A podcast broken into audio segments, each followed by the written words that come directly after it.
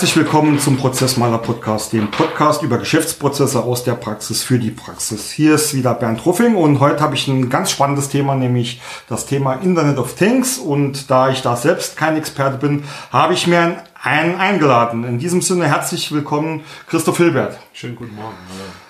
Christoph, schön, dass du hier bist. Du wirst dich gleich ein Stückchen, ähm, äh, Stückchen Zeit haben, dich selbst vorzustellen. Ähm, nur ganz kurz für die Hörer, was heute passiert. Wir werden mal beleuchten, was denn Internet of Things überhaupt äh, bedeutet, welche Einsatzmöglichkeiten es gibt und wie man denn selbst ähm, einen Weg in die Welt ähm, des IoTs ähm, wählen kann.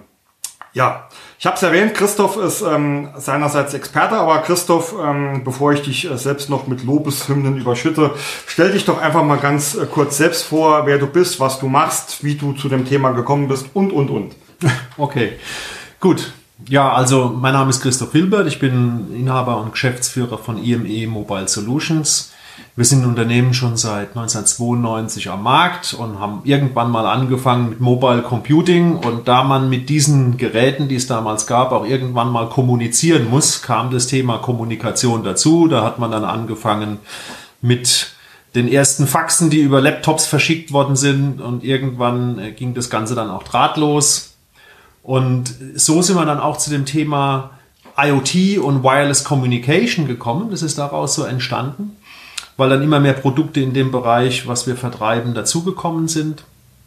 Ja, und dann haben wir uns angefangen, 94 schon mit WLAN zu beschäftigen und mit äh, Themen wie GSM-Datenkommunikation. Und das sind so die Vorreiter von dem, was wir heute IoT nennen.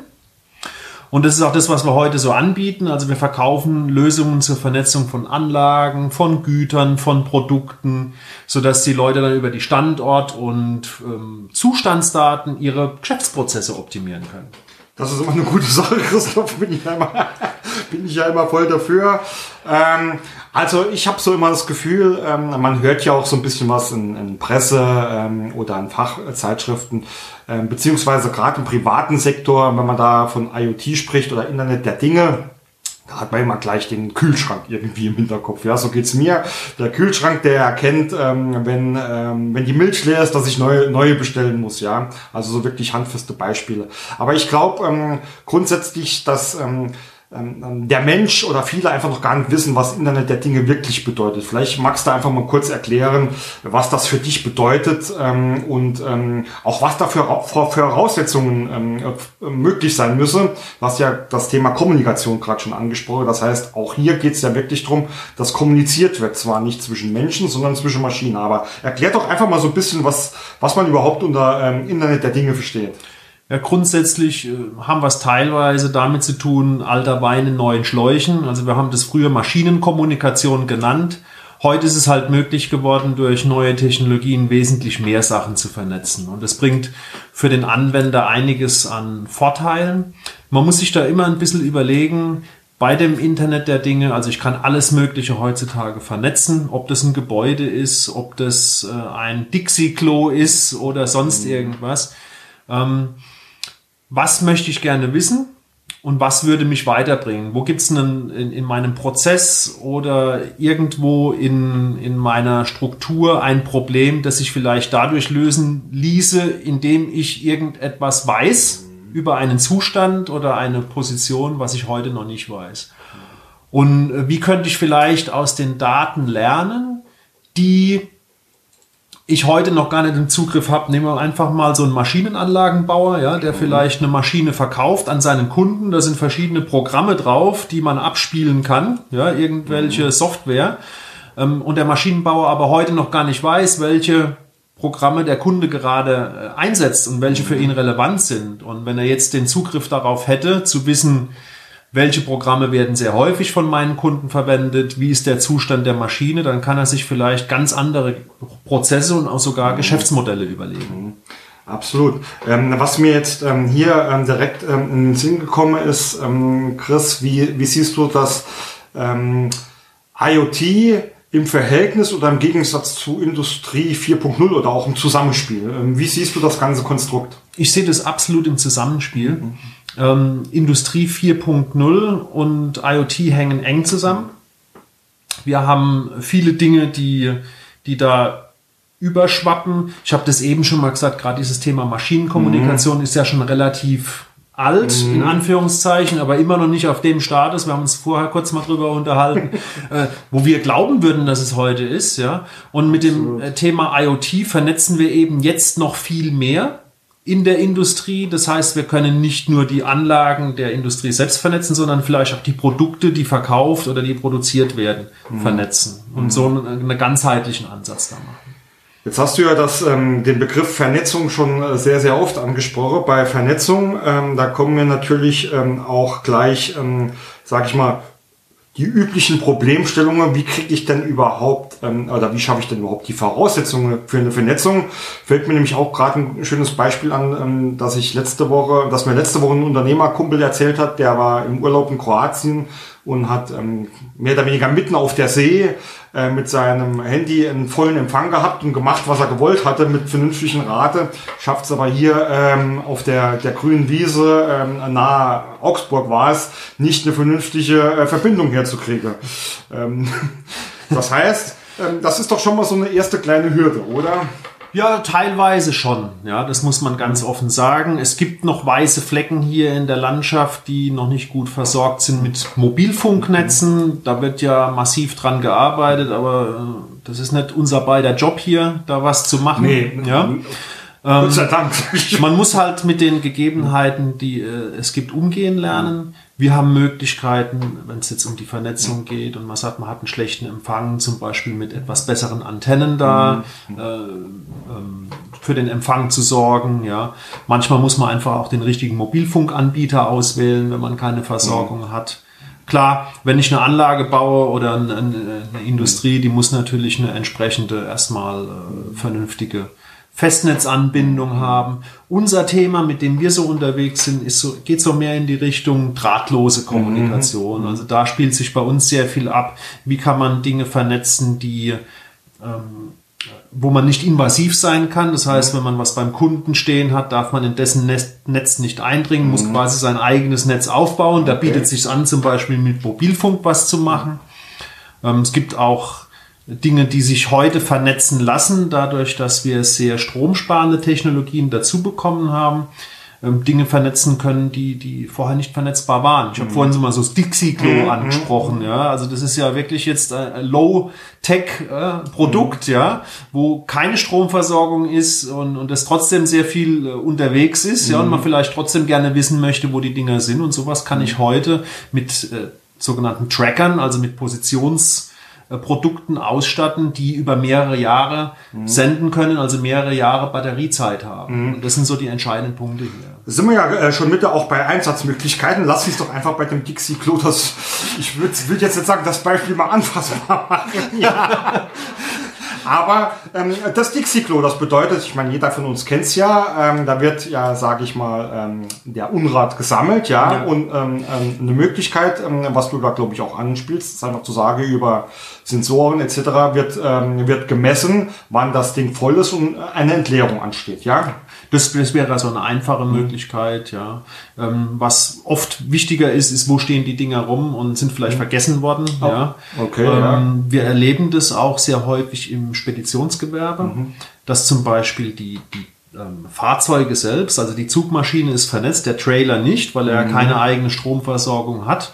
Und dann wird das, der Trailer irgendwo abgestellt, ich sage jetzt mal in Südfrankreich, ja, der Fahrer sagt Bescheid, wo er es abgestellt hat, aber das Ding ist einfach nicht mehr auffindbar. Und irgendwann ruft die Polizei an und sagt, hier wäre ein Trailer abzuholen von euch, ja, weil der Kollege einfach nicht mehr finden konnte. Und hier kann man einfach Abhilfe schaffen, indem man sowas äh, vernetzt, ja, so dass man einfach weiß, wo steht das, das äh, Teil gerade rum. Hört sich ja jetzt erstmal bei einem Trailer sehr ähm, unspektakulär an, aber ich glaube, das ist natürlich die Masse, die es auch macht. Also Ja, natürlich. Äh, das ist ja mega skalierbar in dem Klar. Sinne. Ja. Also das, das ist definitiv so. Wir haben äh, in einem Projekt ein Beispiel, da wurden Beton, äh, also es ist eine, eine Betonfertigteileproduktion, Ladungsträger wurden vernetzt. Das heißt, es sind inzwischen 700 bis 1000 Ladungsträger, die da vernetzt wurden, sodass der Unternehmer jederzeit weiß, wo befindet sich meine Lieferung gerade. Er kann auch einen Link mit seinem Kunden zu teilen und, und kann dem ein Tracking anbieten, wie man es von den Paketdiensten kennt. Ja. Und äh, kann dann natürlich auch sehen, was ist gerade im Zulauf, also wer kommt jetzt zum Beispiel leer zu mir wieder in, in die Firma zurück und kann dann entsprechend intern auch disponieren. Schönes Beispiel. Lass uns da mal dabei bleiben. Was, was, was mache ich denn? Ich habe jetzt äh, quasi einen Fuhrpark oder einen Trailerpark, ja, ähm, habe da 20 Brücken stehen etc.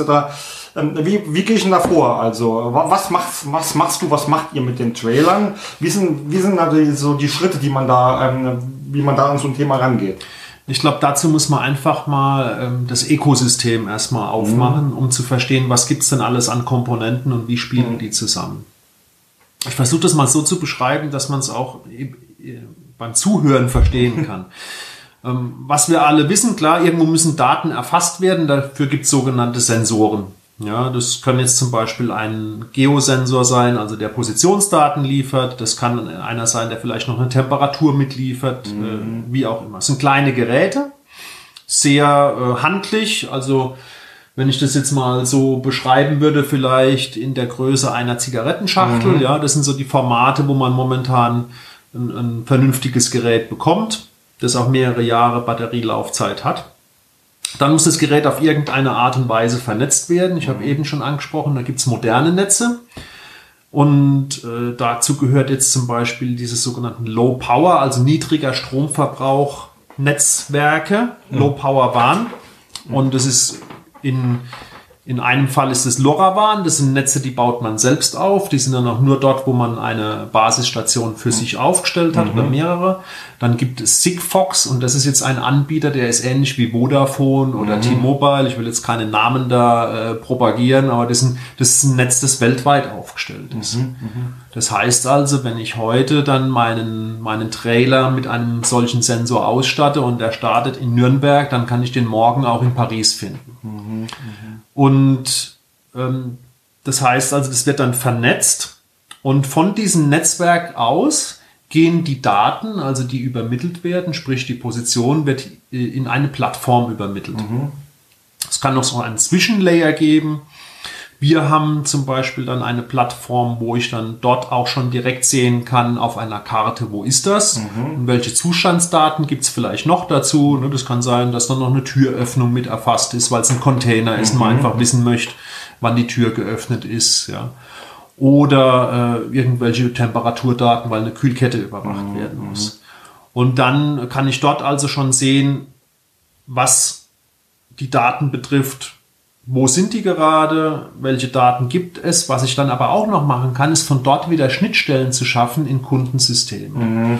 Um zum Beispiel zu sagen, wir spielen das direkt in ein SAP, in ein Mindsphere oder sonst, sonstige Produkte ein oder in eine hauseigene ähm, Tourenplanungslösung, sodass die Daten dort gleichzeitig auch noch verarbeitet werden können. Also es ist so ein bisschen das Ökosystem, das man da hat. Man hat ein paar Schnittstellen, wo man auf die Daten draufschaut vom Mensch aus und man kann natürlich dann später die Daten auch mit Business-Intelligenzsystemen betrachten, um sie auszuwerten, um zum Beispiel in, in anderen Datenfällen Anomalien festzustellen. Das ist ein, ähm, ein spannender Punkt, ähm, den ich mir äh, gerade auch ähm, hier ähm, notiert habe, beziehungsweise bewusst gemacht habe. Ähm, du hast ja das Thema Business Intelligence gerade eben auch angesprochen. Äh, Das Thema Daten oder Big Data, das ist ja eigentlich erst am Wachsen. Also ich habe so das Gefühl, ähm, dass viele Unternehmen ähm, erstens noch gar nicht wissen, was sie überhaupt für Daten haben und erzeugen und B dann schon mal oder zweitens dann schon mal gar keine Ahnung, was man damit alles machen kann. Wie ist denn da so dein Erfahrungswert? Wie würdest du denn den äh, Status quo da einschätzen? Ja, also wenn wir jetzt mal das, das Gros der Kunden anschauen, die im Mittelstand sind oder auch kleinere Kunden, für die ist es natürlich sehr, sehr schwierig, in so ein Thema einzusteigen. Ja. Und auch da erleben wir in den Projekten, dass die schon eher dann hingehen und diese für diese Leistung auch sich einen vernünftigen, kompetenten Partner suchen. Das sollte man auch tun aus meiner Sicht. Ja. Ähm, die Frage jetzt war, wie Der Status quo. wie der Status quo da ist. Ich glaube, das ist momentan so, dass die großen Unternehmen sicherlich unheimlich viel da in, de, in dem Bereich schon machen und für die kleineren Unternehmen der Zugang vielleicht noch ein bisschen schwierig ist. Aber wenn man manche Sachen einfach mal erklärt, ja, dann ähm, wird es vielleicht, äh, gehen, gehen so ein paar Lämpchen an, was man mit so einer äh, Intelligenz einfach tun kann. Ich habe das vorhin ja schon kurz angesprochen. Wenn ich weiß, wie meine Kunden die Produkte verwenden, die ich ihnen verkauft habe, dann kann ich vielleicht da ein bisschen mehr meinen Service drauf anpassen oder meine Verkaufsstrategie drauf anpassen. Ich glaube, äh, der Zugang, ähm, was du gesagt hast, ist wichtig, weil ich glaube, es ist ähnlich wie ähm, ja mit diesen ähm, mit diesen ähm, wie mit Big, Data oder sonst was. Das sind natürlich für viele äh, ist das ein abstrakter Begriff und keiner kann was damit anfangen. Äh, anfangen. Und bei Internet der Dinge, also so erlebe ich es halt auch oft, wie gesagt, dann denkt jeder an so einen privaten Bereich und ja. naja, was bringt mir das im Unternehmen, wenn die Milch alles ins, wird nachbestellt, ja. Das ist einfach tatsächlich an äh, praktischen, plakativen Beispielen. Ja, auf jeden ja, Fall. Ja, ja. Es, wir haben ja eben äh, eigentlich nur so einen, einen Teilbereich mhm. beleuchtet von dem, was es da gibt. Ja, also die Lösungen sind ja super vielfältig. Wenn ich jetzt mal schaue, ähm, nehmen wir mal ein Beispiel raus. Zustand von Maschinen mhm. Ähm, könnte zum Beispiel wichtig sein im Facility Management. Mhm. Das heißt, ich äh, muss mehrere Gewerbeobjekte überwachen. Ja, wir wissen beide, da gibt es eine Heizung drin, da gibt es eine Klimaanlage drin und sonstige Installationen. Jetzt wäre es ja günstig, wenn der Hausmeister zum Beispiel frühzeitig eine Info darüber bekäme, wenn die Klimaanlage anfängt krank zu werden oder die Pumpe, die Wasserpumpe von der Heizung ein Problem bekommt. Und äh, wenn wir, wenn wir das mal von unserem Zuhause betrachten, mhm. ja, und man läuft ab und zu mal am Heizungskeller vorbei und dann würden wir zwei vielleicht schon merken, dass sich da was komisch anhört, ne, gegenüber sonst, wenn wir dran vorbeilaufen, weil die Pumpe zum Beispiel mhm. irgendein Geräusch macht. Solche Dinge kann ich automatisieren. Mhm. Es gibt Sensorik, die ich einfach da im Prinzip später so draufpacken kann die dann über die Vibration, über die Temperatur und über Geräuschmuster anfängt mhm. zu erkennen, aha, hier stimmt irgendwas nicht. Ich sollte hier vielleicht mal so ein kleines Signal setzen, dass mhm. mal jemand kommt und nach mir schaut. Mhm. Und ich denke, das sind so Szenarien, die in, ähm, auch in, in gewerblichen Bereich Dinge ermöglichen wie diesen Schlagbegriff Predictive Maintenance, also ja. vorausschauendes sich kümmern um mhm. seine Infrastruktur, dass man einfach ähm, vielleicht den, den Super-GAU vermeide, dass die Dinge dann ausfallen, wenn man sie braucht, sondern vielleicht im mhm. Vorfeld mal so ein klein bisschen danach schaut, und die Dinge im Griff behält. Ne? Absolut. Ja. Ähm, und vieles davon, äh, oder ich sage jetzt mal vieles, oder ein anderer äh, Zweig, und da erinnere ich mich immer ähm, noch gut an ein Gespräch, das wir vor einiger Zeit schon mal hatten, ähm, das ähm, Entleeren, es ging irgendwie um Entleeren von Mülltonne, ja. Also du hast, glaube ich, damals das Beispiel genannt, ihr habt da Sensoren in Müllbehältern und wenn die eine gewisse Füllgrad haben, kommt halt eine Meldung und ja. äh, der Zuständige weiß, es muss jetzt geleert werden. Ja? Mhm. Und das ist ja für mich eigentlich ein super Beispiel für Effizienzsteigerung, weil ich gehe eigentlich ähm, aus dem aktiven, ich muss da dauernd vorbeilaufen und gucken, ob der voll ist, in den passiven Modus rüber und werde nur noch aktiv, wenn es wirklich sein muss. Ja? Vielleicht magst du da auch mal was dazu sagen oder das Beispiel vielleicht ähm, eher mal näher ausführen. Ja, ja ich finde das ein schönes Beispiel. Es war eins der ersten IoT-Projekte, die wir gemacht haben. Es ist immer noch toll, weil es war so von, von der vom Werdegang her schön. Ja, wir hatten äh, da einen Anbieter bei uns, der bei uns selbst die, die so eine Papierpresse aufgestellt mhm. hat, wo man also die Papierabfälle, die so mhm. halt bei einer Versandhandel anfallen, ähm, reingeworfen werden und abends zusammengepresst werden oder immer wenn sie reingeworfen werden und dann irgendwann ist der voll und dann ist die normale Vorgehensweise, dann ruft man bei dem Unternehmer an und sagt, hör mal zu, meine Presse ist voll, es wäre jetzt gut, wenn du mal vorbeikommst, mhm. plan das mal bitte ein, weil wir möchten ja gerne wieder weiter befüllen. Und dann haben wir den gefragt, ob wir mal mit dieser Presse ein bisschen rumspielen mhm. dürften. Und dann hat er gesagt, na klar, was wollt ihr da machen? Ah, das klingt ja sehr spannend, ja. Ähm, er möchte ja gern mal ein Ohr dabei haben, was wir tun, weil das interessiert ihn. Ein sehr moderner Unternehmer. Äh, die Firma Meindl war das in Regensburg oder ist es in Regensburg, ist ja immer noch ein laufendes Projekt, ja. Und dann äh, hat sich das so weit entwickelt, dass wir also die angefangen haben mal in einem Pilotprojekt mit ihm, dann als wir gemerkt haben, bei mhm. uns funktioniert das ganz gut, haben wir das bei ihm gemacht und dann haben wir mal zehn von seinen Pressen vernetzt und dann hat er äh, also da so ein Dashboard bei sich gehabt in der Disposition, dass die drauf gucken konnten morgens und sehen konnten, aha, diese Presse ist rot, die ist grün, die ist gelb, ja. Und dann war der Schritt sehr schnell zu sagen für ihn, ja, Moment mal, wenn ich das jetzt äh, andersrum gestalte, mhm. dass ich also proaktiv die Informationen bekomme, dann kann ich ja meinen Kunden einen besonderen Service anbieten. Mhm. Das heißt, er hat sein Geschäftsmodell da ein bisschen angepasst mhm. und hat es auch als werbliche Maßnahme dann natürlich propagiert und, und äh, dann sehr großen Erfolg mit erzielt und hat jetzt eine Binvoll-App, Bin voll. Bin Also- voll, ach so, ja. ich- Bin wie Trash Bin und voll und das Ganze äh, also ganz witzig Ich gemacht. dachte, es wäre Binford, aber die Binford 9000 Papier in die Maschine oder sonst was. Nein. Ja, und äh, das ist eine ganz tolle Geschichte, wie er dann daraus wirklich ein ganz komplettes äh, Konzept gebaut hat. Und heute ist es so, dass die Pressen sowohl in seine Disposition melden automatisch, aber der Kunde bekommt auch gleichzeitig die Information, hör zu, die Message ist angekommen, wir wissen, deine Presse ist voll, du bist eingeplant, wir kommen vorbei, es wird erledigt. Absolut, äh, finde ich absolut geiles Beispiel, weil es ja genau ähm, dafür sorgt für Entlastung. Und ähm, wenn wir über Ressourcen, vor allem personelle Ressourcen sprechen, also ich, meine, ich kenne das ja auch, jeder jammert immer keine Zeit für gar nichts, ja. Ähm, wenn man sich dann aber mal anguckt, was sie den ganzen Tag so machen, äh, kommt genau das. Warum geht jetzt dein, ich mache jetzt mal einfach ein, ein plakatives Beispiel, dein Hausmeister den ganzen Tag darum und guckt, was voll ist, anstatt was letztlich sich um ein, welche ähm, Verbesserungsarbeiten zu kümmern. Ja. Und deswegen finde ich ähm, das Beispiel hier, ähm, und deswegen ist mir das auch so im Gedächtnis geblieben, weil es ähm, wahnsinnig toll ist, oder was ich halt ähm, bei vielen meine Kunde aus dem, äh, auch gerade aus dem ähm, Produktions- oder Fertigungsumfeld ähm, immer ähm, wieder feststelle. Manche Mitarbeiter verbringen die Hälfte des Tages anstatt mit Fertigung, damit irgendwelche Teile zusammenzusuchen. Ja. Ja. Ha- Hast du, kenn, kennst du da auch ähm, Beispiele oder Einsatzmöglichkeiten, wenn es so um ähm, Nachverfolgbarkeit oder Auffindbarkeit von, von ähm, bestimmten Teilen geht? Ja, wir haben vorhin das Thema Tracking und Tracing, das ist so der Oberbegriff, angesprochen. Das ist natürlich super interessant, auch im, im Bereich Inventarisierung. Und äh, wir haben so ein Beispiel äh, auch aus dem Bereich Bau. Ja, es ist natürlich immer günstig zu wissen, welche Baumaschinen befinden sich gerade auf welcher Baustelle oder nicht. Ja, ähm, wo stehen die bei mir auf dem Gelände? Äh, und ist die Maschine überhaupt noch vorhanden oder bewegt sie sich am Wochenende auf irgendwelchen Privatbaustellen? Ja.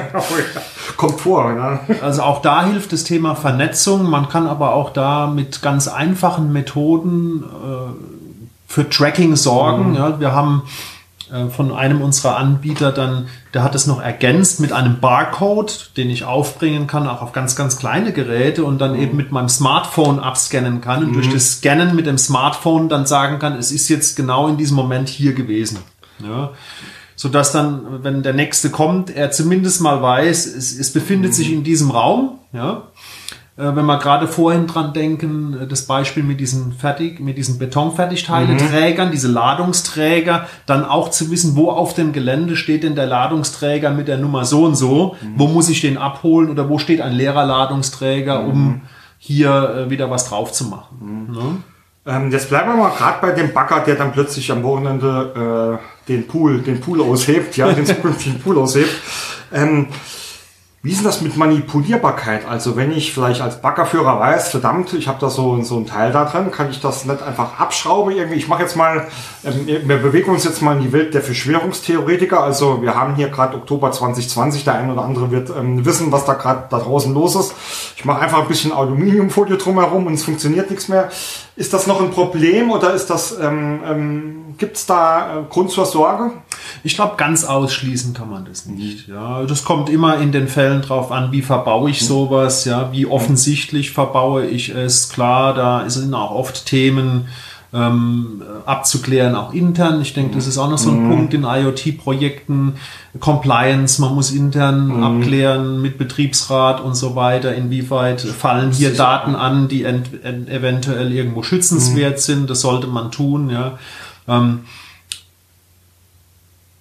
profan gesehen geht es jetzt vielleicht erstmal darum, ich brauche mal einen Status über meinen Pool, ja, über, meine, über meinen Maschinenpark und muss einfach mal äh, auch Daten wissen, die ich heute noch nicht weiß. Zum Beispiel, nehmen wir jetzt nochmal das Beispiel Baumaschinen. Ja. Äh, Ich möchte gerne wissen, wie viele Betriebsstunden hat denn meine Rüttelplatte überhaupt? Ne? So etwas, was heute noch gar nicht erfasst wird. Ja. Und dann äh, ergeben sich vielleicht auch andere Informationen, die man sinnvoll verwerten kann daraus. Also du hast jetzt gesagt, dieses, dieses Thema ähm, Manipulation ist nie ausgeschlossen. Ja, wir haben es mit Technologie zu tun. Ja, vielleicht könnte man mit Alufolie außenrum verhindern, dass da ein Funksignal rausgeht, aber dann würde ich mir auch die Frage stellen, warum fällt dieses Funksignal ausgerechnet am Wochenende aus? Ja, also absolut, ja. da kann man in der Datenauswertung dann vielleicht auch einschreiben. Verhindern kann ich nicht, aber im, im Nachgang vielleicht sehen, wenn manipuliert wurde. Ähm, also ich bin ja auch da deiner Meinung, ähm, grundsätzlich kann man heutzutage auch gar nichts mehr auszuschließen. Wie viel, ähm, wie viel sichere Codes hat es denn schon gegeben, wo der nächste 13-jährige Hacker aus Indien das Ja. Ding geknackt hat? Ja, also sehe ich das immer im Verhältnis. Aber ein zweites Thema, das du äh, angesprochen hast, das ich mir hier auch ähm, notiert habe, ist noch das Thema ähm, auch Datensicherheit. Wobei ich jetzt noch ähm, gar nicht mal von Kunden- oder personenbezogene Daten ausgegangen bin, sondern eher so den Faktor haben, denn die Unternehmen da nicht Angst, dass sich da jemand in ihr Netz äh, reinhackt und ihnen irgendwelche wichtige Daten klaut. Die ähm, Aufbewahrung oder der Transport der Daten findet nach den heutigen üblichen Sicherheitsstandards statt. Also Verschlüsselung und auch die, die Schnittstellen sind entsprechend verschlüsselt oder durch sogenannte virtuellen privaten Netzwerke gesichert. Ähm, es ist in der Form genauso sicher und unsicher wie jede andere Vernetzungstechnologie auch. Also gehen wir mal vom heutigen Standard aus, äh, liegt es auch immer ähm, in den meisten Fällen an den, den Menschen, für die Sicherheit zu sorgen. Ne? Eins ist bei dem Thema IoT ganz wichtig und das muss man mitnehmen, finde ich. Also heute ein IoT-Projekt zu machen und zu denken, man macht es in seiner Blase, wird sicherlich schwierig werden. Weil irgendwann müssen Daten von außen geholt werden oder nach außen gehen. Wir erleben das einfach oft, dass jemand das gerne auf dem eigenen Campus aufbauen möchte und so. Das kann man sicherlich, also bei den, bei den Maschinendaten, wenn es um die operative Technologie geht, also um Produktionsmaschinen und so, dann glaube ich, ist es auch sehr, sehr richtig. Aber man muss wissen, dass irgendwann Daten über den Äther gehen müssen. Und, und dort dann für das höchstmögliche Maß an Sicherheit zu sorgen, das ist die Aufgabe. Und die wird auch von den Anbietern und von den Dingen, die, die es da gibt, äh, gemeistert. Ja. Okay, klar, ähm, klar, verstehe ich. Ähm, ich möchte mal ganz kurz ähm, zu dem Thema Hardware und Software kommen. Äh, du hast ja vorhin schon angesprochen, da gibt es verschiedene Wege, diese Daten auch zu nutzen oder überhaupt mal ins Rennen zu bringen. Ähm, und die eine Möglichkeit ist, ähm, oder eine der ersten Möglichkeiten ist wahrscheinlich die, in diese Plattform, wie du sie genannt hast, mit reinzubringen. Wie stelle ich mir das vor? Ist das äh, irgendwie eine, eine Standardsoftware, in der es schon äh, Standardanwendungen gibt oder muss da ähm, auch alles individuell ähm, programmiert oder konfiguriert werden? Wie kann ich mir diese Plattform vorstellen?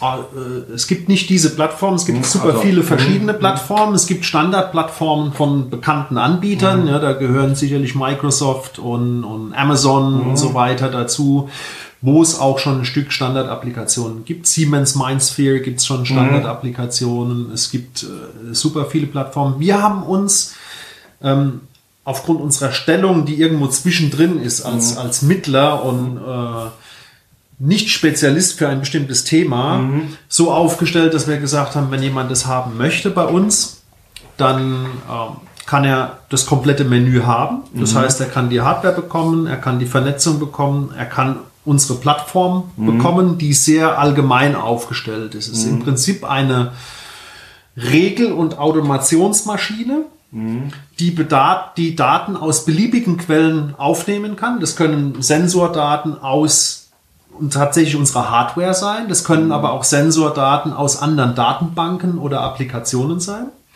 Und diese Daten zusammenzunehmen, irgendwelche Regeln darauf äh, abzubilden und dann Aktivitäten wieder zu erzeugen. Sprich, zum einen mal vielleicht ein Dashboard anzusprechen, in dem ich einfach mal Daten sehen kann, ja, wo ich weiß, ne, wir sitzen jetzt gerade hier, jetzt sind wir schon, äh, glaube ich, eine Viertelstunde hier drin. Und unser CO2-Wert, ne, da haben wir vorhin drüber gesprochen, der ist jetzt vielleicht bei 900 oder so. Können wir uns gleich mal angucken, fällt mir gerade ein. Ähm, das wäre eine Visualisierung oder es wird zum Beispiel dann, vorhin haben wir das angesprochen, die Wasserpumpe funktioniert nicht mehr richtig.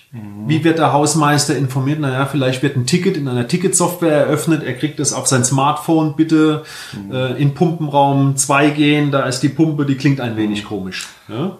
Das sind schöne Beispiele, weil ähm, ich habe ähm, schon die kritischen Stimmen in meinem Hinterkopf gehört, ah, jetzt muss ich da noch eine Software oder Plattform, da muss ich wieder ähm, jemanden anlernen. Also eigentlich ist es so, einmal Gedanke gemacht, was du damit erreichen willst und dann ähm, direkt Anwendungsfälle erzeuge. Aber man braucht eigentlich keinen, der jetzt da täglich sitzt und irgendwelche äh, Knöpfe bedient oder äh, ähm, Programme ähm, selbst bedient mit viel Hintergrundwissen. Ja, äh, jein, würde ich sagen. Es kommt darauf an, wie tief man einsteigen möchte. Ne? Das ist wie immer, äh, man kann gucken, dass man einen Partner dafür findet, der einem die Aufgaben da abnimmt. Ähm, was wir eben auch aus dem Beispiel vorhin mit, mit der ähm, Müllpresse ja, genommen haben, dann hat man sich einen externen Partner dazu genommen, der eben spezialisiert war auf das Thema App-Programmierung und Visualisierung. Ja. Und der nächste Schritt ist hier auch Schnittstelle ins, in die eigene Tourenplanung, sodass der Tourenplaner überhaupt keine Änderung verspürt. Er ist immer noch in seiner Umgebung unterwegs. Also das ist so die Zielsetzung in den Projekten, möglichst ähm, viel zu darzustellen, viel zu ermöglichen für den äh, geringsten Aufwand für den Kunden, weil die Akzeptanz muss ja auch da sein. Ne? Absolut. Äh, Du hast auch gerade in deinem Beispiel ähm, ist eine neue Frage in mir äh, aufgekeimt, wie da ähm, deine Erfahrungen sind. Also bei vielen Themen der Digitalisierung erlebe ich ja, dass ähm, dass ähm, irgendwie, ich sage jetzt mal so eine Idee bei dem ähm, Unternehmen äh, eingepflanzt ist, aber das Ganze eigentlich äh, nur halbfertig ist oder ich formuliere es mal andersrum, nicht fertig gedacht ist. Ähm, also da werde, ich nenne es ja immer Insellösungen äh, implementiert, aber die sind ähm, nicht ganzheitlich durchgedacht. Und bei deinem Beispiel ist mir das jetzt gerade eingefallen ähm, oder eingefallen, jetzt kriege ich eine Meldung, ähm, ähm, dass äh, der Container voll ist, bleiben wir mal dabei, aber das kriege ich auf meinem Desktop-PC angesetzt. Das würde ja voraussetzen, das ist immer da. Und jetzt hast du ja selbst gesagt, Sinn macht es ja eigentlich, wenn es dazu eine App gibt und der Hausmeister, der da rumläuft, auf seinem Mobilfon irgendwie die Meldung kriegt. Wie ist denn so deine Erfahrung? Äh, fällt das den Unternehmen da schon leicht, so ein gesamtheitliches Bild zu sehen oder ist das auch immer noch mit in eurem Auftrag mit drin, zu sagen, pass auf, wenn man das jetzt hier äh, so und so mache, dann solltest du aber hier und so auch, sonst macht es ähm, nicht so viel Sinn. Ich glaube, dass es ein Prozess ist. Ähm, unsere Aufgabe liegt darin, erstmal die Hürde möglichst niedrig anzusetzen und den Einstieg zu ermöglichen, erstmal das Ganze zu verstehen. Wir bieten also solche Proof-of-Concept-Pakete an, ähm, wo wir glauben, dass man innerhalb von 48 Stunden das erste Ergebnis sehen kann. Toll, ne? ja. und ähm, dann daraus weiter zu lernen. Das heißt, meine Aufgabe äh, verstehe ich darin zu vermitteln, Leute, lasst euch bitte nicht abhalten und nicht abschrecken, sondern steigt einfach mal ein. Klar, man muss dann Budget in die Hand nehmen, ohne Zweifel, aber man sollte sich davon nicht abschrecken lassen und dann einfach zu verstehen, dass man in dem Projekt auch dazulernen kann. Ja? Lieber ein Fail fast, ja, als nichts anzufangen. Ja, und das Fail fast gibt einem dann, also dieses schnelle Scheitern gibt einem dann die Möglichkeit, auch schnell zu verbessern und schnell dazu zu lernen. Das nennt man agil arbeiten heutzutage. Habe ich, hab ich, ich gehört, ja, obwohl ich ja, ähm, wollte, dass du es sagst. obwohl ich ja gar nicht so äh, sehr mag. Ähm, du hast eben aber schon das Thema äh, Budget äh, in den ähm, in den Mund genommen. Ähm, ohne dass wir jetzt natürlich äh, auf den Cent genau sind oder so ein Gesamtvolumen kannst du ja natürlich auch immer nur abhängig äh, von dem Projekt sagen. Aber ähm, was ich mich frage, da bestimmt auch viele Hörer fragen, was sind denn so die Hardwarekosten momentan? Also ich kann mich noch sehr, sehr gut an ein Projekt erinnern, das ist echt schon lange her. Also das ist bestimmt schon 15 Jahre her und damals war äh, gerade ähm, RFID so diese Lösung, die damals so am Kommen waren. Und ich weiß, dass da die Stückkosten noch unheimlich hoch waren, weil halt die Entwicklung und auch die Herstellung und so weiter. Wie, wie hatten sich das entwickelt und ähm, wie, sieht's denn momentan aus mit, mit solchen, ähm, mal bleiben wir vielleicht einfach mal bei dem Beispiel, was du gesagt hast, so die Zigaretten, großen äh, Geräte, die ich irgendwo verstauen kann. Kommt natürlich auf den Funktionalitätsumfang und Klar. die Stückzahl an. Wenn ich jetzt mal üb- überlege, ähm, versuche gerade mal einen, einen Preis zu taxieren, ein Container-Tracker, der einen Bewegungssensor drin hat, sodass ich also auch mitbekomme, wenn das Gut sich anfängt zu bewegen, mit vielleicht noch einem Temperatursensor mit drin und so, das kommt dann eigentlich so onboard mit dabei. Mit der Konnektivität über fünf Jahre und Plattform für fünf Jahre, denke ich, liegen wir so um die 150 Euro momentan. Das sollte sich ja normalerweise. Grobe Größenordnung. Da kann man ja mal ähm, jetzt, ich mache ja, versuche ja mal gerne auch so plakative Rechenbeispiele zu machen, da kann man sich jetzt ja mal überlegen, was so ein verlorener Container kostet, ja. Das wäre jetzt bei einem Stück. Ja, ne? ja. Also das ist, äh, wenn wir hingehen und sagen, wir würden das gerne mal ausprobieren. Mhm, Ne? So. Ja. Nee, ähm, aber ähm, ist ja eigentlich wie bei vielen Themen der Digitalisierung oder der, der Prozessverbesserung allgemein, eigentlich rechnen sie sich oft sehr, sehr schnell, ähm, beziehungsweise ähm, wenn man halt nicht immer sagt, es rechnet sich direkt, äh, muss man halt mal so den Worst Case da, dagegen rechnen, wenn halt sowas mal verschwunden ist. Ja. Ja.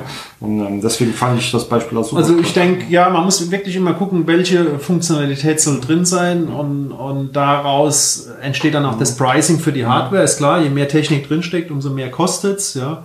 Aber auch, ja, was, was für ein Problem löse ich damit oder was für einen, einen äh, Problemfall vermeide ich damit? Und dann, wie du schon richtig sagst, mal die Kosten dagegen stellen. Und dann weiß man, ob sich ein Projekt rechnet oder nicht. Also ich bin auch kein Fan davon zu sagen, wir machen jetzt IoT auf Teufel komm raus, ja, und brauchen das eigentlich gar nicht, ja, äh, sondern ähm, es soll ja Sinn machen. Ähm, zwei, drei Sachen hast du ja schon angesprochen, also ähm, Facility Management, ähm, Maschinenbau hatten wir immer wieder. Ähm, würdest du denn sagen, es gibt so ein paar Branchen oder Geschäftsfelder, bei denen sich ähm, äh, IoT schon recht stark äh, etabliert hat? Etabliert, äh, etabliert hat, so heißt es, glaube ich, heutzutage, etabliert hat. Ähm, äh, oder ähm, es gibt so Parade ähm, Branchen, wo du sagst, also dort macht es auf jeden Fall Sinn, da haben wir immer Erfolg gehabt. Gibt es sowas? Ist, ist, ist man da schon weit genug? Ich kann so ein paar Trends aufzeigen. Also momentan super starker Trend ist Smart City. Das heißt, ähm, vernetzen in einer Stadt. Hat super viele Unteraspekte, da können Genau, ein Smart Building und, und also das sind so Schlagworte, ich bin da gar kein so Fan davon. Ich mache lieber so ein paar Beispiele. ja. ja. Im Moment haben alle Stadtwerke diese in Deutschland dieses Thema Smart Metering. Mhm. Das heißt also, sie sollen, sie sollen einen Rollout machen, dass man automatisch diese Zähler ablesen kann. Da gibt es verschiedene Ansätze. Ein Ansatz ist zum Beispiel, das Ganze über solche LoRaWAN-Netze zu machen. Das heißt, viele Städte fangen jetzt an, Infrastruktur aufzubauen, getrieben durch diese, diese Thematik. Und dann überlegt man natürlich, hm, jetzt haben wir das, was können wir denn damit noch machen, weil das Netz ist ja äh, da, Da, ja, da kann man ja auch mal was damit tun. Und dann kommen Ideen auf, wie wir könnten mal jetzt die ähm, Elektrotankstellen vernetzen, dass wir wissen, steht da tatsächlich ein Fahrzeug und tankt oder parkt es vielleicht wild. Ja, ich weiß ja, die, die, ich weiß ja, es wird Strom abgenommen an der Zapfsäule und ich weiß, ob ein Fahrzeug darstellt, wenn ich hier so ein so ein Parksensor, ne? das ist so eine Scheibe, die man auf den Boden montiert, ja. Ähm, wenn ich weiß, da steht ein Fahrzeug und tankt gleichzeitig, dann ist es für mich okay. Wenn ich weiß, da steht ein Fahrzeug und tankt nicht, Was dann ist das glaube. ein bisschen fraglich. Und wenn ich weiß, da steht kein Fahrzeug, aber die Zapfsäule ist frei, warum, warum ist das gerade so? Ja? Ähm, Das könnten so Aspekte sein. Oder Behindertenparkplätze zum Beispiel zu anzubieten. Wir machen dann vielleicht ein Dashboard auf unserer, auf unserer Webseite oder an- auf unserer mobilen App, um äh, für die Bürger zu zeigen, wo gibt es denn freie Handicap-Parkplätze. Ja? Das könnte äh, eine Anwendung in, in einer Smart City sein. Aber auch das Steuern von Straßenbeleuchtung wird sicherlich irgendwann kommen. Ist wahrscheinlich sehr, sehr spannend, das abhängig von dem tatsächlichen Bedarf zu machen. Ja, wenn wir jetzt mal hier, wir sind in Neunkirchen, ja, wenn der Stummplatz äh, abends beleuchtet wäre, wenn dort eine Veranstaltung ist und ansonsten vielleicht die, die Beleuchtung etwas früher runtergefahren wird, ja, auf ein, auf ein vernünftiges Maß.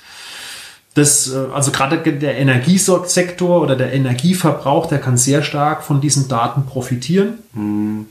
Und äh, ich denke, so wird es immer getrieben von verschiedenen äh, Bedürfnissen.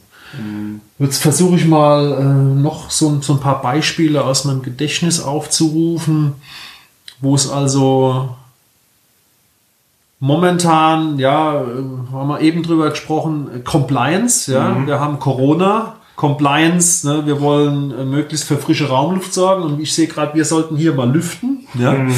Wir haben hier einen sehr hohen CO2-Wert, den genauen sagen wir nicht, aber äh, es ist für uns an der Zeit, hier mal das Fenster aufzumachen. Ja, das ist so ein Thema, das momentan Schulen umtreibt, aber auch Unternehmer umtreibt. Ja Absolut, ja. ähm, zu überwachen, wie ist denn die Qualität der Raumluft, hat ja nicht nur den Aspekt der Corona-Situation, sondern wir wissen ganz einfach, dass ab etwa 1000 ppm CO2 im Raum unsere Aufmerksamkeitsspanne sinkt, ja, und die Konzentrationsfähigkeit sinkt. Und da kann man natürlich auch dafür sorgen, dass im Unternehmen, auch wenn ich keine automatische Lüftung, keine automatischen Fensteröffnungen machen kann, meine Informationen an die Mitarbeiter geben kann. Hör zu, Büro von der Buchhaltung, Leute, kommt mal von euren Aktenordnern weg und geht mal einfach ans Fenster, macht es mal auf. Absolut. Also ähm, vielleicht auch für die Hörer. Wir haben vorhin noch gemütlichen Kaffee getrunken und gerade auch über die aktuelle Situation gesprochen und gerade an den Schulen, ähm, wie da jetzt ja mit Stoßlüften versucht wird, ähm, äh, da äh, zumindestens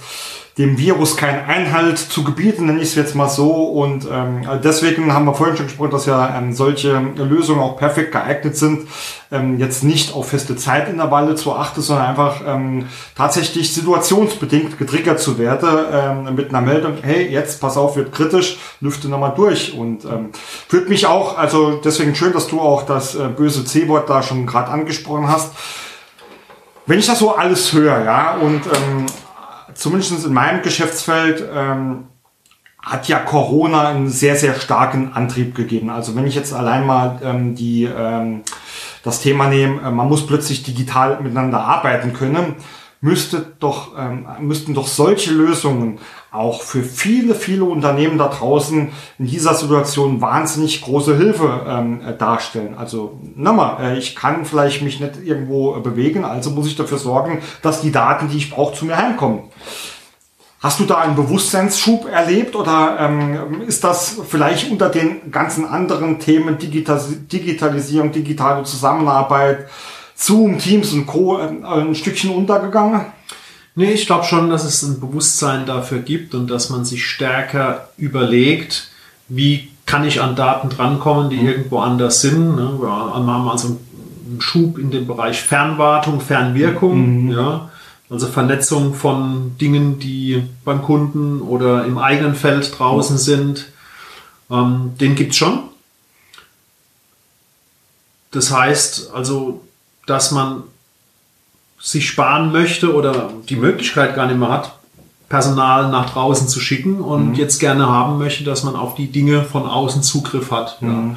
Und da finde ich es ganz spannend, dass man das heutzutage sehr, sehr schnell machen kann, mhm. ohne invasiv zu sein, in mhm. Form von Installation mhm. mit äh, Vernetzungs, dass ich Kabel ziehen muss und so weiter. Deswegen sind wir in diesem Bereich drahtlose Kommunikation mhm. unterwegs.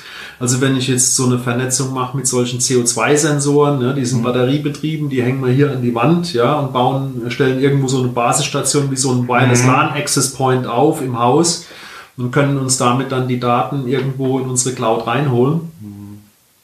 Äh, aber auch wenn ich dann einen Kunden habe, der vielleicht eine, eine Maschine von mir hat, dann kann ich dem Stand heute sagen, okay, dann schicke ich dir einen Mobilfunkrouter zu, du schließt den in folgender Form an und dann kann mein Techniker von außen zugreifen und kann dann eben eine Programmierung ändern oder kann dann äh, irgendwelche Problemdaten auslesen mhm. etc. Mhm. Ne? Nee, finde ich äh, toll. Deswegen, ich glaube halt, wie gesagt, dass da an viele Stellen, ähm, gerade auch aktuell, äh, schon sehr, sehr viel äh, geholfen werden könnte weil ich persönlich, das ist jetzt aber eine persönliche Meinung, immer glaube, dass man, dass man an vielen Stellen noch zu sehr ähm, mit der Beseitigung der Symptome beschäftigt ist, anstatt mal an die Ursache ranzugehen, beziehungsweise die Lösungen, die man da einführt, ähm, auch teilweise viel zu kompliziert sind und wenn was kompliziert ist, ist es meistens auch teuer. Ähm, und, ähm, dass das dann äh, alles doch viel einfacher geht. Wenn du ähm, auch, wie du vorhin gesagt hast, wenn ihr da ein Proof of Concept ähm, in 48 Stunden hinkriegt, ist das ja aus, meinen, aus meiner Empfehlung, wenn wir ja heute schon so stark englisch geprägt sind, ein No-Brainer, ja. Mhm. Also äh, da braucht man sich ja eigentlich gar nicht viel Gedanke drüber zu machen, sowas nicht einfach mal auszutesten, ja, äh, und schnell zu sehen, hilft's mir oder hilft's mir nichts, ja. Ähm, du hast jetzt ähm, quasi jetzt Achtung, Themawechsel, ähm, aus der äh, Einschätzung ähm, der jetzigen Situation. Ähm, Christoph, wo geht denn der Trend hin? Ähm, was, was spürst du denn oder was ist denn momentan schon an der Mache, wo du, wo du sagst, dass, ähm, das dauert nicht mehr lang? Im Gegensatz zu, wo sind wir dann vielleicht in fünf Jahren oder in zehn Jahren? Ui, okay. Kann man das überhaupt schon abschätzen oder ist das Rad wirklich mittlerweile schon so rasant am Laufe, dass es, ähm, dass es gar nicht mehr abschätzbar ist? Ich, ist für mich schwer, die Glaskugel auszupacken. Mhm. Ähm, ich glaube, dass es immer günstig ist, möglichst weit vorne mit dabei zu sein. Ähm, das ist aber auch so ein Naturell bei mir, ja, das ist eine Veranlagung, bin so ein Learner-Typ. Und wenn ich mir aber anschaue,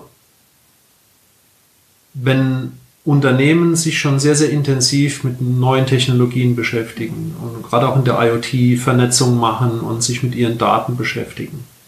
Die Unternehmen, die das heute machen, werden sicherlich in ganz kurzer Zeit, mhm. also wir reden da nicht über Dekaden, sondern mhm. über mehrere Jahre, vielleicht sogar Monate, ja, aber eher so, sagen wir mal, so ein Korridor von irgendwo ein bis drei Jahren einen Vorteil gegenüber ihren mhm. Wettbewerbern mhm. haben. Und diejenigen, die nicht investieren, das betrifft ja auch die Digitalisierung, werden irgendwann vielleicht, man weiß es nicht, es gibt sicherlich auch Branchen, die da äh, vielleicht stabiler sind, aber werden ähm, aufwachen und sagen, huch, was habe ich jetzt hier verpasst? Ne? Wenn morgen mhm. Uber die Genehmigung in Deutschland erhält, ja, haben die Taxifahrer ein Problem. Ja? Und mhm. ähm, ich denke, das sollte man immer beobachten, mhm. abwägen, aber nicht erwarten, dass man geschützt ist. Mhm. Ja? Ähm, ich stelle jetzt mal eine provokante These in den Raum, ähm, die äh, durchaus aus eigener Erfahrung beruht. Ähm, ähm, und da hätte ich mal gern dein Statement dazu. Ähm, ich behaupte, und jetzt sage ich es mal wirklich bewusst, plakativ und auch böse, wir Deutschen sind viel zu viel damit beschäftigt, aufzuholen. Und immer wenn wir was aufgeholt haben, sind andere schon wieder ähm, drei, fünf Jahre voraus und wir rennen immer nur hinterher. Wie siehst du das gerade im ähm, IoT oder vielleicht auch gerne mal aufgeweitet in, in dem ganzen Thema mobiles Arbeiten oder Mobilität, mobile Techniken? Ich glaube, dass wir ähm, von, von der Grundsatzeinstellung her, von der Grundeinstellung her, erstmal vorsichtig sind. Wir haben gerne bewährte Sachen. wir haben gerne Sachen, auf die wir uns verlassen können. Zumindest ist so mein Eindruck hier, ja. Und es gibt andere Mentalitäten, mhm. Die da ähm, eher darauf eingestellt sind, mal was Neues auszuprobieren, auch wenn es nicht funktioniert oder wenn nicht gesichert ist, dass es funktioniert. Ja, also man geht ja mal prinzipiell aus, davon aus, dass es funktioniert, ja, mhm. und stellt dann später fest, huch, ist ja nicht so, wie ich mir es vorgestellt habe.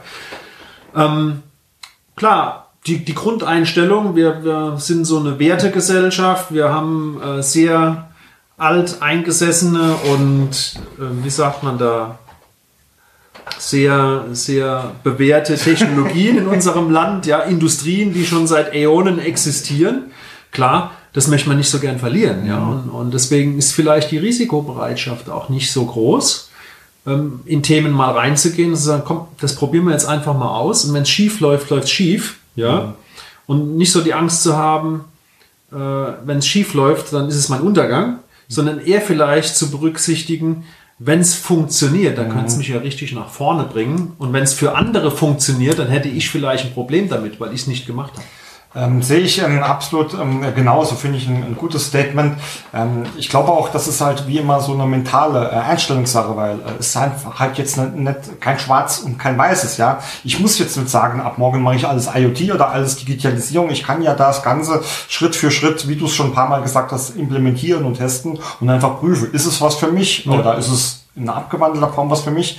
Ähm, ich habe halt immer so das Gefühl, dass es da noch ein zu starkes Schwarz-Weiß-Denken gibt und ich, ja, wie gesagt, meine persönliche Meinung ist, dass, ähm, dass das alles gefährlich werden kann für, ja. für die deutsche Wirtschaft insgesamt oder ja, ich denke auch, wir haben Qualitäten, ich glaube, die sollten wir einfach nicht über Bord werfen. Das ja? ist absolut Aber wir können uns durchaus ein bisschen öffnen und auch so eine so eine, ein gesunder Umgang mit mhm. Fehlern, ja, mhm. das heißt also mal was auszuprobieren und damit leben zu können, wenn es nicht funktioniert, das, das hat uns auch schon immer nach vorne gebracht, mhm. ja. Und da glaube ich, sollte man einfach ein bisschen mehr Mut zeigen an, an der mhm. einen oder anderen Stelle. Ja? Aber bitte auch äh, nicht alles auf eine Karte setzen, ja. Ja? sondern. Absolut. Äh, Absolut, sehe ich genauso. Ähm, Christoph, ähm, ähm zum, zum letzten Punkt ähm, hatte ich hier gesagt, wir wollen mal gucken, wie bewege ich mich denn im, mit den ersten Schritten in diese Welt ähm, des äh, IoT, der Internet der Dinge. Du hast ja auch schon äh, dieses, ich will da auch dabei bleiben, dieses schöne Beispiel dieses eures Proof of Concepts mhm. gebracht. Jetzt sage mal, ich bin ein kleines Unternehmen und sag, das hört sich alles geil an, ähm, ich will da mal irgendwie damit starten. Wie ist denn so Bleiben wir auch gerne in Zusammenarbeit mit euch. Mhm. Ähm, das kennst du vermutlich am besten. Ja. Bleiben wir doch mal. Wie sind denn so die ersten Schritte? Was passiert denn also? Was sind so die, die drei, vier, fünf Schritte, wo du sagst, die gehen wir mal zusammen, bis wir ähm, diesen Proof of Concept abgeschlossen haben? Ähm, ja, zu, zunächst mal muss ich überlegen, was will ich denn überhaupt tun? Gibt es denn irgendeinen Ansatzpunkt, wo ich gerne äh, etwas machen möchte. Wir haben versucht, mal für verschiedene Branchen oder an verschiedenen Beispielen da verschiedene Pakete zu schnüren. Das heißt, wenn ich dich jetzt unterbreche darf, Ja, gern. ich, ich, ich rufe dich, ich ruf dich an, sag, Christoph, geiler Podcast, komm mal vorbei, lass uns mal sprechen, ja? So, und du kommst zu mir und Mhm. hast dann irgendwas im Portfolio oder gibt's dazu erst eine Status Quo-Analyse oder ähm, eine Demo? Ja, wir, wir haben also ein Paket, das besteht aus erstmal ähm, habe ich ein, äh, ein Webinar, das man auch sich gerne anschauen kann als Video, wo ich einen, einen Überblick über das mache. Stell mal später in die Shownotes, ne? Da könnt wie ihr das, wie das so gestaltet ist, ja, und dass man mal so eine Einführung bekommt, was ist das Ökosystem, woraus besteht was kann man überhaupt alles erfassen, ja, und wie wertet man Daten aus oder was gibt's da für Komponenten. Und wenn man das äh, mal verstanden hat, dann ist es, glaube ich, der nächste Schritt zu sagen, in was für eine Umgebung bewege ich mich? Will ich mal wissen, was über meine Maschinen? Will ich äh, unseren Besucherparkplatz vorne dran mal vernetzen? Einfach mal ein Gefühl dafür zu bekommen. Und für diese Situationen haben wir Pakete geschnürt. Die bestehen immer aus dem, der, der Sensorik, der Vernetzung dazu und einem Dashboard erstmal, dass man einfach mal Daten sieht. Und dann geht man eben weiter an der Stelle und sagt, und dann formulieren die Kunden oft schon, ah, wenn ich das hätte, dann könnte ich XYZ. Und das ist ja meistens der Ansatzpunkt, wo man sagen kann, dann lass uns doch mal genau dort weitermachen und mal weiter bohren an der Stelle, was sich daraus ergeben könnte. Ähm, wir sind jetzt nicht so äh, in, tief in dem Beratungsthema aufgestellt, weil wir mehr aus der Hardware-Ecke rauskommen, dass wir dann so ein, äh, ein Business Canvas machen oder sonst was in der Richtung. Da würden wir dann auch Partner hinzuziehen. Ne? Ist aber ja ein schöner Weg. Äh, Einfach kleine Schritte. Genau, Weg der kleinen Schritte. So würde ich das auch formulieren. Finde ich super. Ähm, Chris, wir sind ähm, leider schon ähm, wieder am Ende der Folge. Zum Schluss ähm, gibt's immer, wenn möglich, äh, so ein paar Tipps und Tricks. Du hast schon ein paar Sachen gesagt. Wenn du jetzt, wenn ich jetzt gleich die Pistole an, an den Kopf halte, die ich ja Gott sei Dank nicht dabei habe, ja, aber zu dir sagen werde, so Chris, sofort drei Tipps und Tricks für unsere Hörer. Was fällt da ein? Okay, drei Tipps und Tricks für die Hörer. Äh, Tipp Nummer eins, schauen Sie mal in Ihrer Umgebung nach Dingen und Prozessen, die irgendwie noch von Hand ausgeführt werden, ob man die nicht irgendwie digitalisieren könnte. Also wenn Sie Mitarbeiter damit erwischen, Bleistift und Papier in der Hand zu halten, statt irgendwie produktiv an etwas tätig zu sein, wo Sie, wo Sie sagen, es wäre produktiv, schauen Sie mal genau hin. Das wäre mein erster Tipp. Tipp Nummer zwei ist, äh, ähm, schauen Sie nach Lösungen und ähm, gucken Sie, oft gibt es schon eine Lösung für Dinge, wo Sie es noch gar nicht erahnen können. Also lade ich Sie ganz herzlich ein, schauen Sie sich bei uns um. Was gibt es an Sensorik zum Beispiel schon, weil wir festgestellt haben, über die Sensorik kommt man oft zur Lösung. Das heißt, was will ich erfassen? Ja. Oh, ich weiß nicht, ob ich jetzt, muss ich jetzt einen dritten Tipp nennen? Ich, wenn, wenn du noch einen hast, ähm, darfst du gerne. Aber wie gesagt, es ist, ansonsten war, fand ich die beiden Tipps schon so gut genug. Äh, unterstütze ich natürlich auch beides. Ähm, und würde dich dann in, in diesem Sinne aus, aus den Tipps und Tricks entlassen. genau. Ähm, ja, äh, Christoph, ähm, vielen ähm, herzlichen Dank für dieses tolle Gespräch. Ähm, wie immer ähm, werde ich in den Show Notes Links zu eurer Seite ähm, erstelle, auch gern zu dem Webinar, falls es da einen extra Link gibt. Ja. Wie ich ja selbst weiß, findet man dich auch auf ähm, Xing und LinkedIn. Ja, da werde ich auch die Links hinstellen. Das heißt, wenn da jemand Interesse dran hat, kann er dich äh, bestimmt jederzeit ähm, gerne kontaktieren. Ja? Auf jeden Fall, ich freue mich drauf. Genau. Äh, dann äh, kurz zum Orca-Blog. Ähm, auch äh, von meiner Seite gibt es natürlich ähm, sehr, sehr viele Vernetzungsmöglichkeiten. Ähm, kennt ihr alle, stehen alle auf dem prozessmaler.de. Ansonsten freue ich mich natürlich auch immer, ähm, oder wir uns in dem Fall ähm, zu Feedback zu der Folge äh, oder Vorschlägen für weitere Folgen. Und in dem Sinne äh, bedanke ich mich fürs Zuhören und sage ganz einfach viel Spaß bei eurer Prozessprojektarbeit und vernetzt euch. Bis bald.